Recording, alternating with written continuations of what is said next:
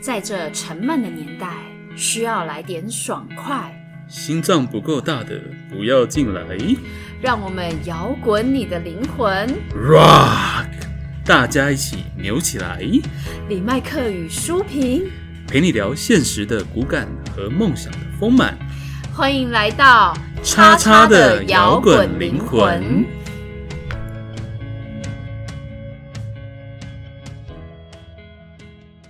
嗨，大家好，我们是摇滚灵魂，我是舒平。我是李麦克，今天想要来跟大家聊聊金钱。我觉得相信这世界上应该没有人不爱钱，我爱爱爱。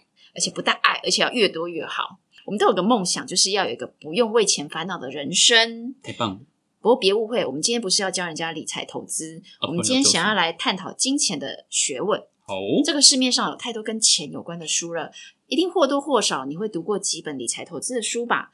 但你一定也会想问，为什么读了这么多如何变有钱的书，但我们还是没办法变成有钱人呢？或者觉得老是存不到钱，明明我们也不是努力不够啊，每天都认真努力上班赚钱，就是嘿赚不了几个钱，把生活过得又穷又穷又忙，这到底是怎么回事？发生了什么事？怎么办呢？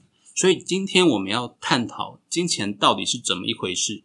各位听众，你有想过吗？也许我们缺的不是变有钱的方式，而是没有真正的理解，去了解你跟金钱的关系，比你了解投资方法还来得重要。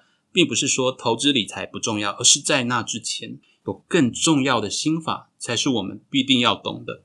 嗯，我们先来聊聊对钱的看法吧。你怎么看待金钱的呢？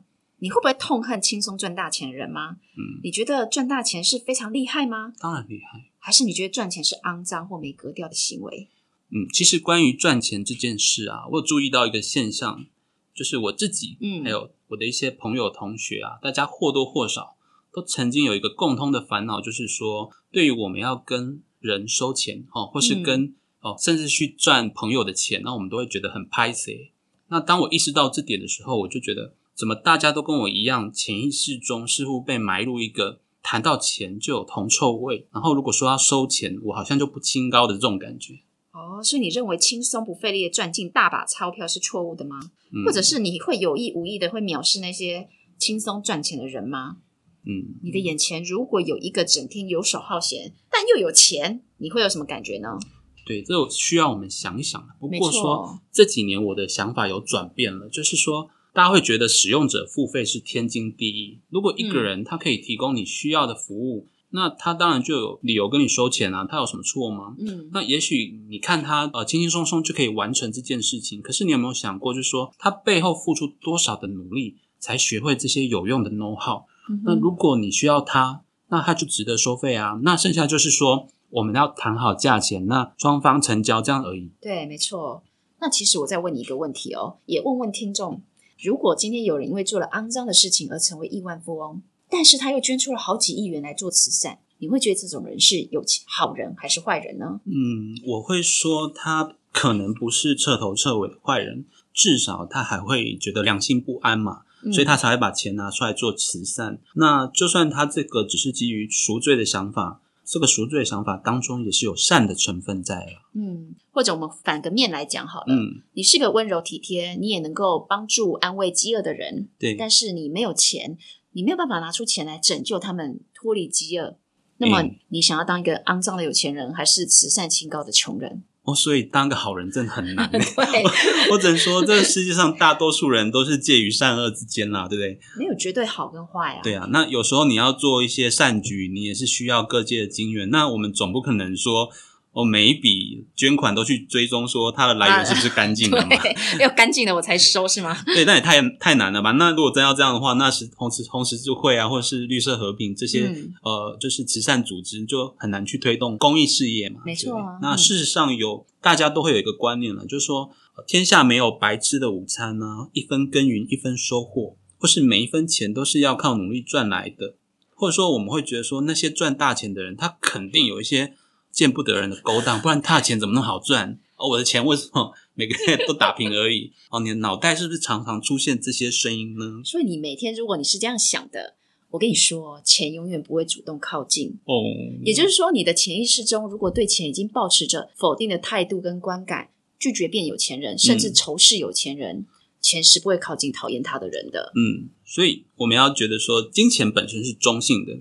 那你会去分说这张一千块是好的，那张一千块是邪恶 这的吗？好的我才要用，不好的我不要用。啊对啊 呀、那我跟你说，其实钱当然没有分好坏，每一张钞钞票都是长一样的。那是我们把钱贴上好坏的标签、嗯，哦，都是我们所以自己贴的啦。，对，都是你自己的意识去造成的。所以呢，我们的意识造成我们认为，呃，这些钱是不义之财，然后所以我们产生了矛盾跟纠结。其实每个人出生的时候就像一张白纸，不会有人有与生俱来就带着负面的想法或坏习惯，所以金钱观也是啊。你现在如果对金钱很容易没有安全感，或者是对金钱很消极，这些嗯都是在成长过程中学习来的。也就是说，有钱人的思考模式是学来的，对耶但穷人脑袋的思考模式也是我们学来的。嗯，那我想这就是吸引力法则啦。你把嗯意识跟焦点都放在你不足的事物上，那生命中就会把不足的部分被放大。所以你想什么就来什么，现实生活中就会按照我们脑袋里的剧本去演出。对，所以如果你想要改变你的金钱状态，就要先改变你看待钱的方式。嗯，所以你必须去放开自己过去曾经深信不疑、理所当然、没有想过要怀疑的信念哦。好，最常见的金钱负面观就是对金钱没有安全感，我们总是害怕不够，害怕失去，就是我们常讲的匮乏感。嗯，那因为匮乏感，所以你想要有钱，所以你会抓钱不放。因为匮乏感，所以钱一直进不来，你就只好赶快存。但无论存多少，你都觉得会不够。对，就会陷入一种又穷又忙，对，因为你穷要忙一直很努力去赚赚钱嘛，因为你一直觉得不够。其实对那背后是一个匮乏感的信念存在着。嗯我们刚刚提到，金钱是中性的，没有好坏之分。但是各位听众，你知道吗？金钱代表是一种能量，嗯，你的金钱能量状态就代表你内在自我价值的状态。对，为什么我会这样说呢？嗯来问各位观众一个问题：假设你一天到晚都不工作，那规工都干那 休困，哦，都不是在困，不是嘿困的，是那要 个休困 好哦嗯那你觉得这样的你每个月可以赚多少？或者说，你觉得这样的自己存得到多少钱？欸，其实这是一个很，如果我们没有去问自己的事的对问题，是不会去想到的、欸。对，如果我整天不用工作，我从来没有想我过的价值，在哪里？对我从来没有想过，我可以不用工作就赚钱，对就领到钱。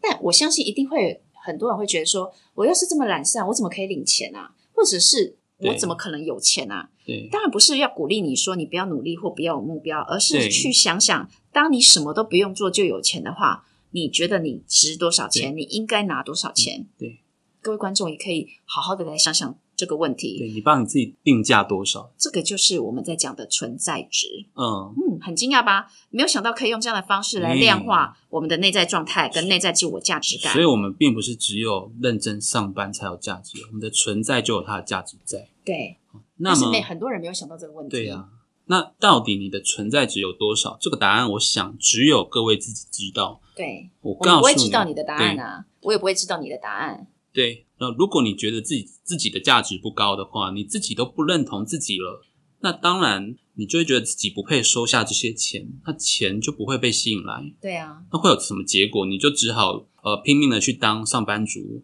哦，拼命赚，但是啊钱拼命永远不存够。对，嗯，因为这个社会，你再认真、更努力去赚，都是穷忙啊，就很可怕啊。哎、超可怕的。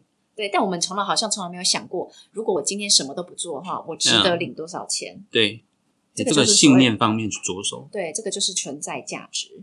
嗯，那我们刚刚也提到，如果要改变金钱状态，就要先改变信念嘛。嗯我们到底要怎么做呢？我们以下提供几个方式让各位参考，嗯，以呃，听众们不妨试着做做看，来看看自己觉察哪些金钱信念。